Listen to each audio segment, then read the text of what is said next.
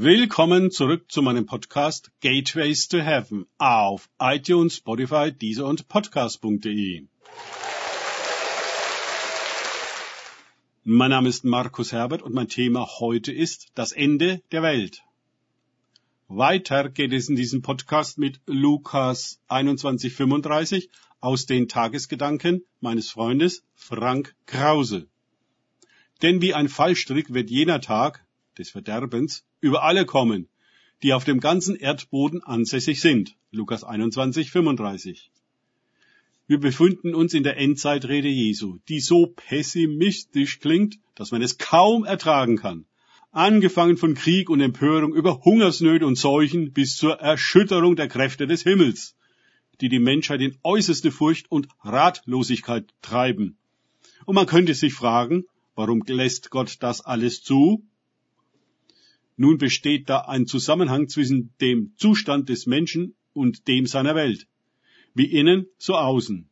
Wir sehen, dass trotz aller Absichtserklärungen der Völker in der UNO, WTO, WHO und dergleichen Organisationen für nichts mehr Geld aufgewendet wird als für Waffen, die man für den Schutz des Friedens braucht, für Medizin zum Schutz der Gesundheit, die diese ruiniert, um Pflanzenschutzmittel, die so giftig sind, dass kein Lebewesen auf Erden nicht davon geschädigt wird und so weiter und so fort.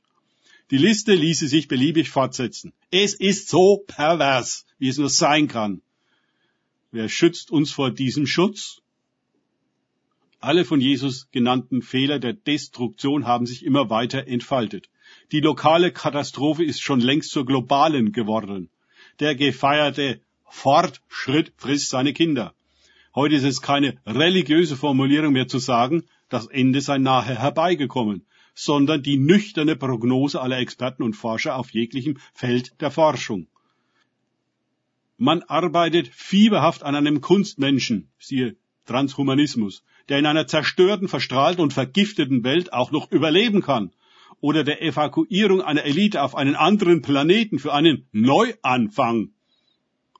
Aber wie der Film Pandora so überzeugend gezeigt hat, werden wir dann diesen Planeten ebenfalls ruinieren. Das ist nur eine Frage der Zeit. Denn wir haben das Paradies einmal verraten und verkauft, haben uns von Gott emanzipiert und sind nun für jedes Paradies, ob hier auf Erden oder draußen im Kosmos, eine ernstzunehmende Gefahr. Der Verrat und Ausverkauf haben nie aufgehört. Der Sündenfall ist bei weitem nicht beendet. Die einen Menschen wollen das nicht wahrhaben und wachen weiter mit Resolutionen und Programmen, die nie halten, was sie versprechen. Sie halten den Menschen für gut und schieben die Schuld für die Misere auf ungünstige Umstände, die nur korrigiert werden müssen, damit alles in Ordnung kommt.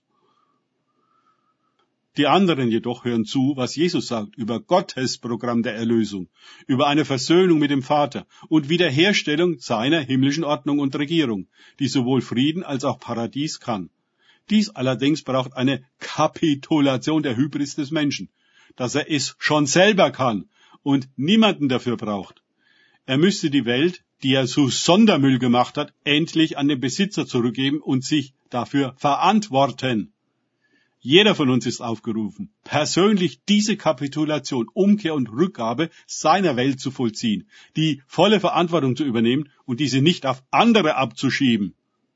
Dann kommt der Heilige Geist wie am Anfang der Schöpfung auf uns und beginnt unverzüglich mit der Wiederherstellung des Paradieses und des Friedens in unserer Welt. Wir können uns demütigen und Gott heute unseren Müll übergeben und um Heilung bitten. So beginnt es. So werden aus Müllhalden Paradiese. Es muss in unserem eigenen Herzen beginnen, denn wie innen, so außen. Danke fürs Zuhören denkt bitte immer daran. Kenne ich es oder kann ich es? Im Sinne von erlebe ich es. Es sich auf Gott und Begegnung mit ihm einlassen, bringt wahres Leben. Und das macht aus einem Müllberg ein Paradies. Gott segne euch und wir hören uns wieder.